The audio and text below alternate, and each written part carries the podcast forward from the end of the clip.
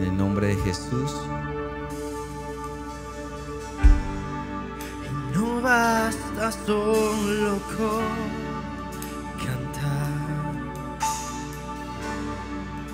No basta con decir. No es suficiente solo con necesario morir.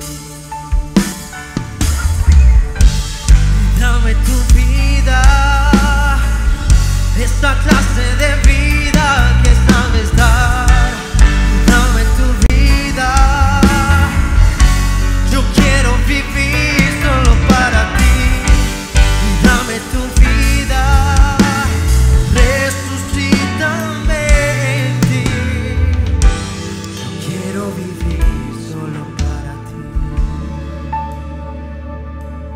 Yo quiero hablar hoy de un suceso que es como el fundamento de nuestra fe. Y quiero que me regales toda tu, atención para explicarte algunos conceptos importantes. Uno de los conceptos fundamentales de nuestra fe es entender que Jesús resucitó. Esto es fundamental que tú y yo lo podamos entender. Y solo hay dos decisiones frente a esa propuesta. Una, que no es posible. Dos, que es real. Y hoy, con la ayuda del Señor, quiero explicarte cómo es de real la resurrección que Jesús tuvo en la cruz. Y quiero explicarte que hay dos maneras. Una se llama la prueba científica. La prueba científica es la manera como yo demuestro un hecho, pero lo tengo que repetir en el laboratorio todo el tiempo. Y luego llego a la, a la conclusión de que es real. ¿Por qué? Porque en el laboratorio, bajo un ambiente ordenado y controlado, yo puedo definir este hecho es real científicamente. Ejemplo, ejemplo. Supongamos que yo tengo un reloj marca gato y quiero hacer una prueba científica a ver si este reloj sabe nadar. Y voy a mi casa y coloco mi reloj en un recipiente de agua y lo dejo una hora. A la hora saco mi reloj marca gato y lo veo ahogado. Llego a la conclusión, hoy tengo un análisis, este reloj no es resistente al agua. Pero luego tomo 10 relojes marca gato y hago el mismo experimento, saco los 10 relojes y todos están igual. Y luego tomo 20 relojes y hago lo mismo. Al final concluyo, este reloj no sabe nadar. Esta es una prueba científica. Pero, ¿cómo puedo yo demostrar a alguien que el domingo estuvo acá en la iglesia? Es la segunda manera, la prueba histórica legal. Se llama así, la prueba histórica legal. ¿En qué consiste esto? En que para yo poder demostrarte a ti que, por ejemplo, Mao el domingo estuvo en la iglesia, no te va a hacer pasar acá Mao ni nada, simplemente te va a hacer de modelo. ¿Cómo hago? Yo no puedo hacer la prueba científica con Mao de meterlo en un laboratorio, no, no, no se puede, porque eso fue el domingo. Entonces existe la prueba histórica legal, que es la que quiero enseñarte, que es el testimonio oral, el testimonio escrito y la exhibición de objetos. Entonces, ¿cómo hago? Para confirmar que Mao estuvo el domingo, tengo, una, tengo testigos. José me va a decir, me van a decir, el profe me va a decir, pastor, yo vi a Mao. Vino con la novia, me dijo que se va a casar pronto. Y entonces el domingo vino. Porque tengo dos testigos. Luego tengo la prueba escrita.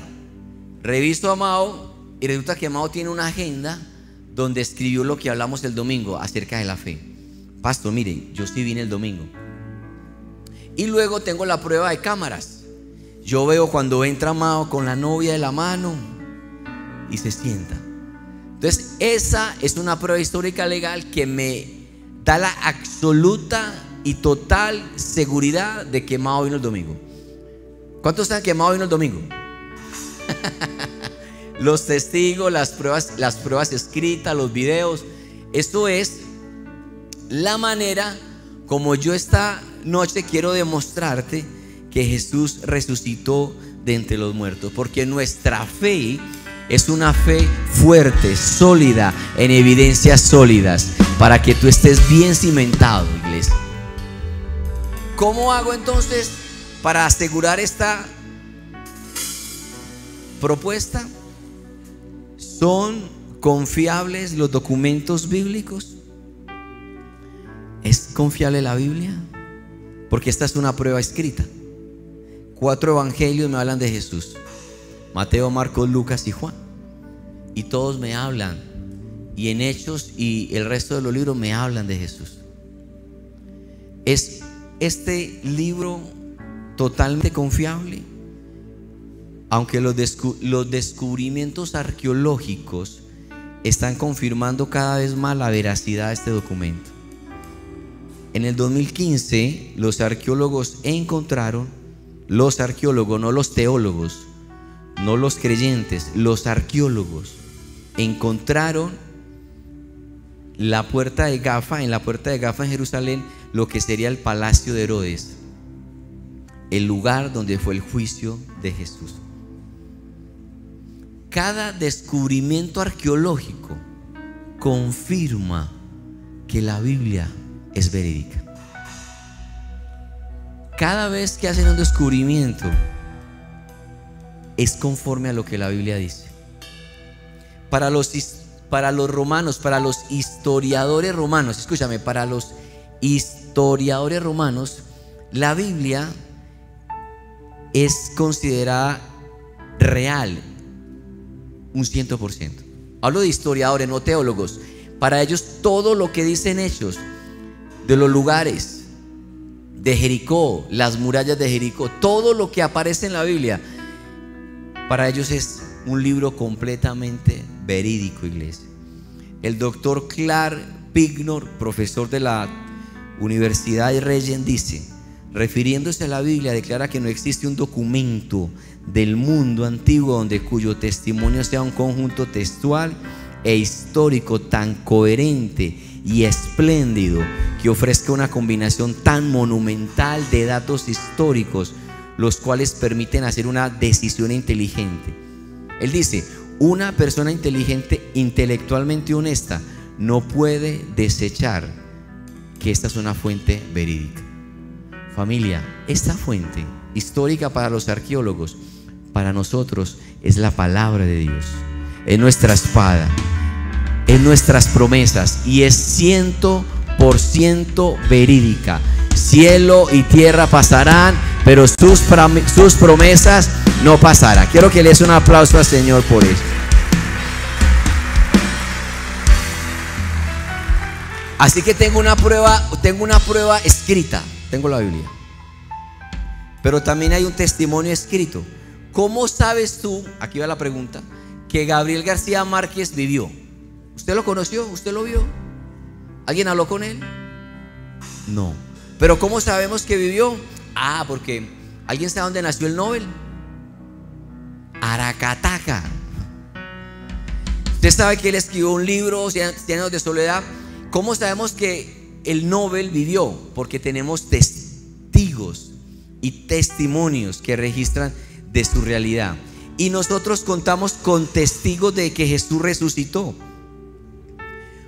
Todos los discípulos que testificaron de Jesús murieron defendiendo esa verdad.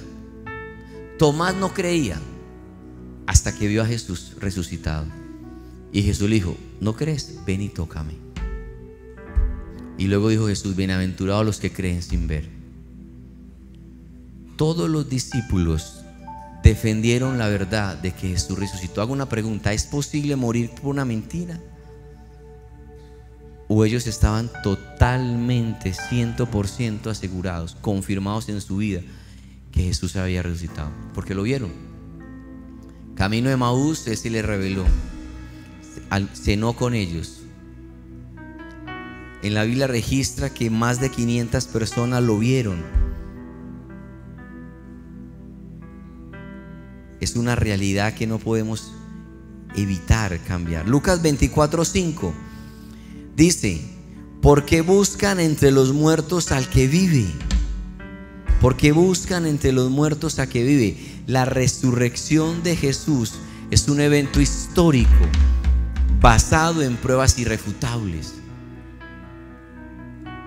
Tenemos una prueba escrita, tenemos testigos presenciales. Jesús mismo predijo su resurrección. Mateo 16, 21. Desde entonces comenzó Jesús a advertir a sus discípulos que tenía que ir a Jerusalén, sufrir muchas cosas en manos de los ancianos, de los jefes, y que era necesario que lo mataran, que lo mataran y que al tercer día resucitaría. Jesús mismo anunció que él iba a resucitar. Aparte que estaba profetizado, él mismo anunció que iba a resucitar. Apareció a muchas personas en 1 Corintios 15, 6 dice, después se apareció a más de 500 hermanos a la vez. Testigos oculares de la resurrección de Jesús. Tercero, la inquebrantable fe de los discípulos que estuvieron dispuestos a morir antes que negar esa realidad. Los cientos y cientos de creyentes que murieron en los circos romanos antes de negar a Jesús. Familia, una pregunta, ¿cómo alguien puede mantenerse aún ante la muerte inminente con algo que no cree? A menos que ellos estaban 100% seguros de que Jesús había resucitado. Santiago, por ejemplo, fue el primero de los doce que fue decapitado por una espada. Todos los discípulos de Jesús, casi todos murieron como mártires. Solo algunos te menciono. Andrés lo condenaron a morir en la cruz y sintiéndose indigno de morir como su maestro, pidió que colocaran la cruz como una X. Decía, yo no merezco morir como murió mi maestro. Y murió como mártir allí Andrés. Bartolomé, la tradición dice que predicó en la India y allí fue asesinado, despellejado vivo con cuchillos. Santiago el Menor también fue un mártir golpeado en la cabeza con una masa, con, algo fuerte sobre su cabeza.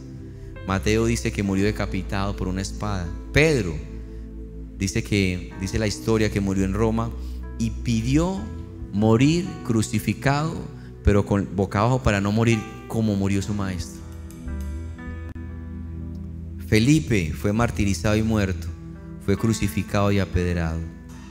Tomás fue muerto con una lanza como mártir por su Señor. Familia, estos testigos oculares dieron la vida por algo que ellos habían visto y habían creído. Cuarto, prueba. Vamos a hacer un dictamen hoy todos van a, a decir su dictamen final. Cuarta prueba, el crecimiento de la iglesia en el mundo. ¿Tú sabes cuál fue el primer sermón de Pedro? Primero los discípulos estaban escondidos, tenían miedo, los iban a matar igual que a, Jesús, tenían, tenían temor y estaban escondidos. Hasta que Jesús se les reveló y mira lo que Pedro dice en Hechos 2.23. Este fue entregado, según eh, Pedro está predicando, fue entregado según el determinado propósito y previo conocimiento de Dios y por medio de gente malvada, ustedes lo mataron él está, escúchame, escúchame. Pedro está enfrentando a los que acaban de matar a Jesús. Y él está diciendo, ustedes mataron a Jesús. O sea, no le dio temor. Los desafió, clavándolo en la cruz. Sin embargo, dice Pedro, Dios lo resucitó, librándolo de las angustias de la muerte, porque era imposible que la muerte lo mantuviera bajo su dominio. Y con esa predicación, tres mil se añadieron a la iglesia. Familia, si Jesús no hubiera resucitado, la iglesia no hubiera sobrevivido dos mil años. Si hubiera marchitado, paulatinamente hubiera desaparecido. Pero hay algo, algo que yo quiero que tú entiendas. Bueno, hay una parte de una canción donde dice, en la tumba de Mahoma están los huesos de Mahoma. En la tumba de Buda están los huesos de Budas. No hay ídolo que haya resucitado todavía. Solo Cristo al tercer día dejó la tumba vacía. Tenemos a un Jesús resucitado que dejó la tumba vacía, iglesia. Tenemos pruebas escritas. Tenemos pruebas escritas que la arqueología confirman verdad, ver como verdaderas y verídicas. Tenemos testigos oculares. Tenemos la iglesia que ha crecido exponencialmente en el mundo a pesar que la han perseguido. ¿Cómo es posible que una iglesia perseguida crezca? Quinto, ¿cómo sé que Jesús resucitó? El testimonio de cientos de millones de personas y de vidas transformadas. Demuestra el poder de la resurrección. Segunda de Corintios 5, 17 dice, por lo tanto, si alguno está en Cristo, nueva criatura es. Las cosas viejas pasaron, he aquí todas son hechas nuevas. Otra vez, de modo que si alguno está en Cristo, nueva criatura es. Las cosas viejas pasaron, he aquí todos son hechas nuevas. ¿Cómo puedo yo entender que este hombre me está diciendo que después de toda una vida de consumir drogas y licor, después de toda una vida desenfrenada, de repente, sin ninguna razón lógica, deja todo. Explícame eso.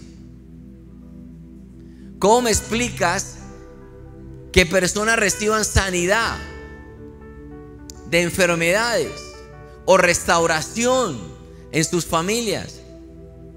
¿Cómo es posible que personas que están con pensamientos de suicidio ya después son personas balanceadas, estables, coherentes? ¿Cómo es posible que jóvenes después que se cortan intentando quitarse la vida, después brillan porque aman, porque encontraron el propósito por el cual nacieron? ¿Cómo es posible que eso ocurra?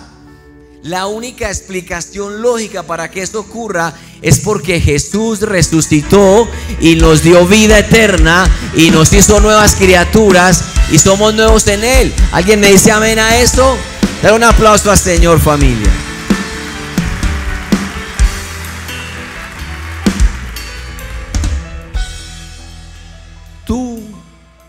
Eres la prueba fehaciente de que Jesús resucitó. Tú eres la prueba. Familia, que alguien te diga que no es real. Que alguien te diga, no, esto no es real.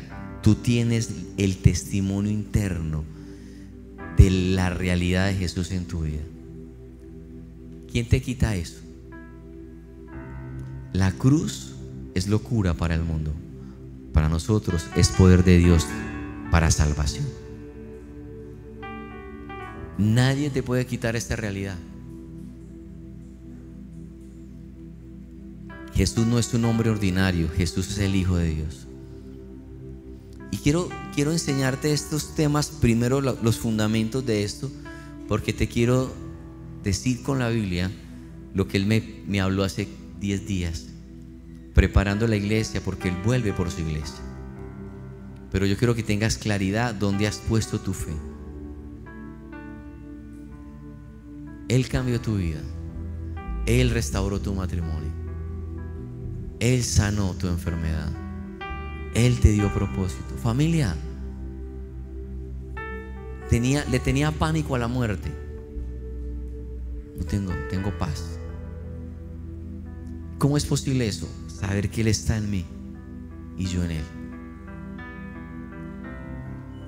Nos dio sentido, nos dio propósito, nos dio balance no es religión, es relación.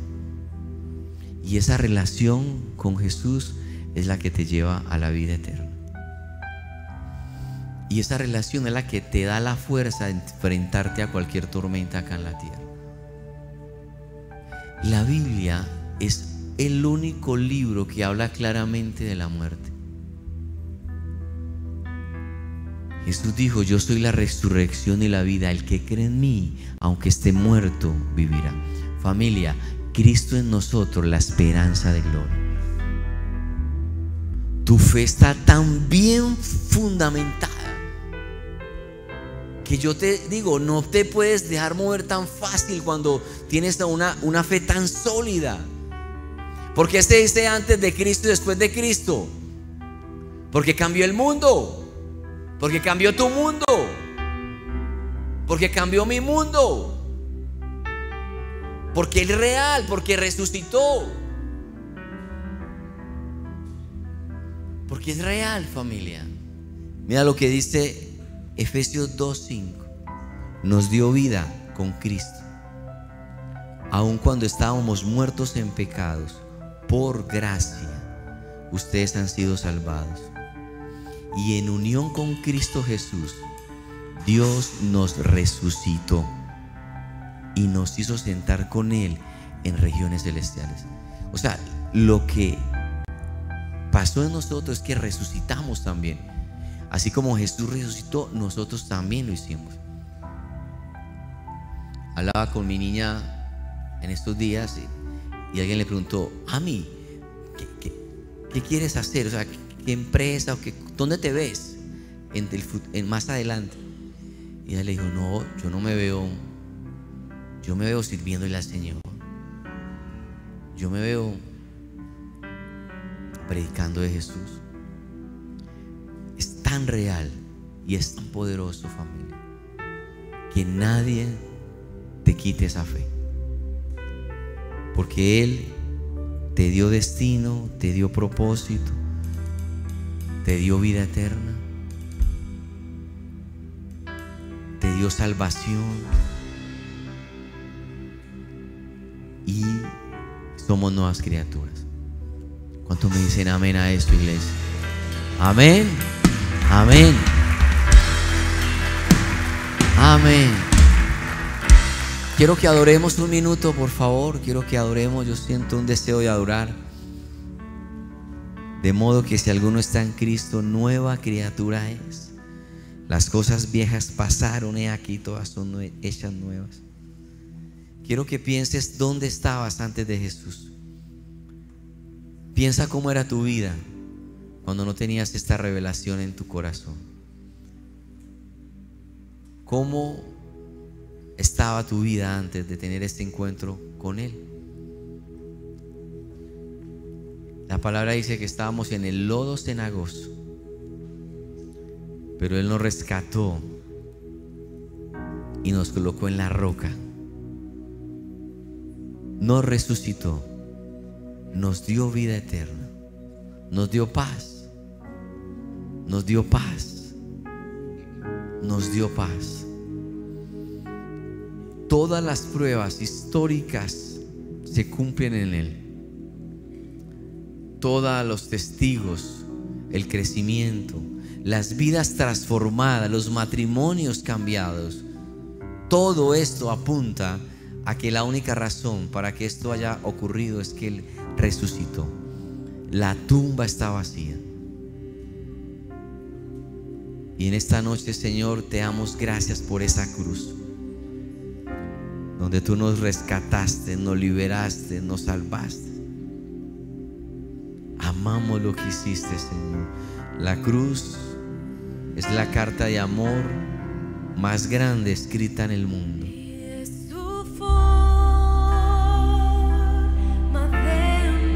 Te amamos, Señor.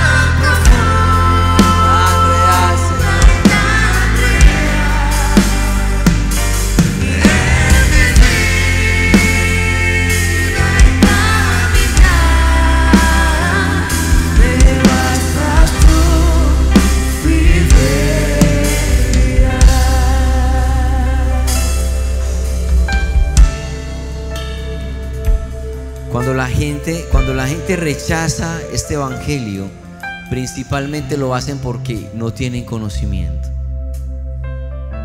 De todas las pruebas históricas, de la prueba escrita, de todos los testimonios, de todo lo que Él ha impactado las generaciones, es porque no conocen esto. Familia, cuando te dicen, ah, a usted le lavaron el cerebro, usted va a decir, sabes que sí, el cerebro, el corazón, mi mente, mi alma, mi vida, todo, soy nueva criatura. Dios me dio sentido, Dios me dio destino, Dios me dio propósito, lo amo. ¿A dónde iré? Si solo Él tiene palabras de vida eterna, ¿a dónde?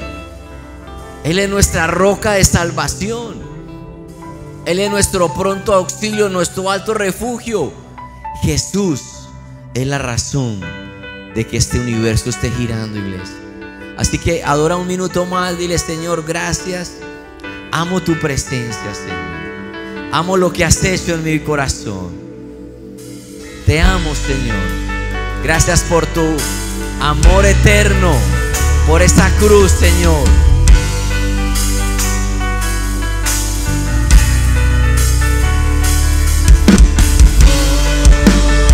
Vamos, iglesia.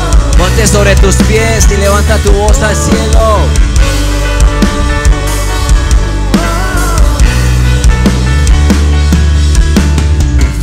no sabía cómo iniciar esta canción, cómo empezar a describir a alguien tan indescriptible.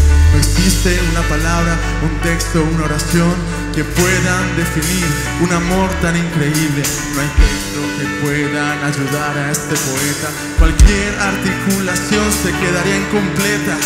¿Cómo plasmar en una simple libreta a la persona más grandiosa que ha pisado este planeta? Emmanuel, Dios con nosotros, el Hijo del Hombre, el único que tiene un nombre sobre todo nombre, asombroso, Alfa y Omega, victorioso, mil veces santo, mil veces glorioso, razón de mi existencia, maestro por excelencia. Los ángeles se postran ante su magnificencia. Él es merecedor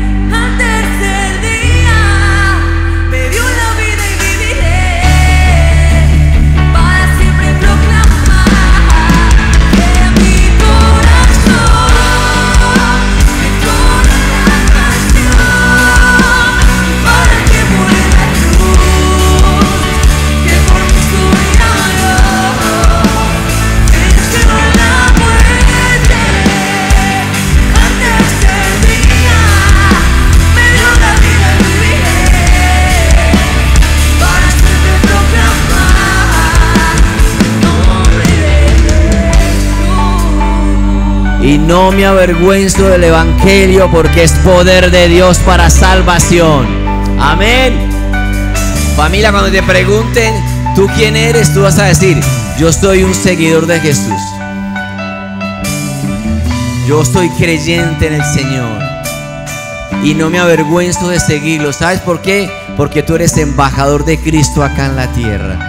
Porque tú eres linaje escogido. Porque tú eres real sacerdocio. Porque Dios te compró a precio de sangre. Dios tiene un plan con tu vida. Te rescató y me rescató de ese lodo cenagoso. Puso nombre sobre ti. Te marcó con el sello del Espíritu Santo. Escribió tu nombre en el libro de los cielos. Te marcó con un destino de grandeza. Él está vivo porque la tumba está vacía. Una vez más, una vez más,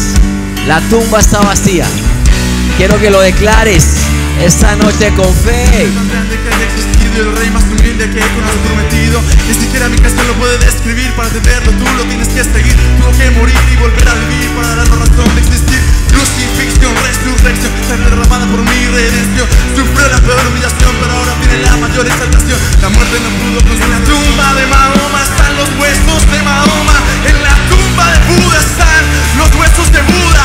Hay ídolo que haya resucitado todavía. Solo Cristo día dejó la tumba vacía. La ciencia podrá negar su existencia.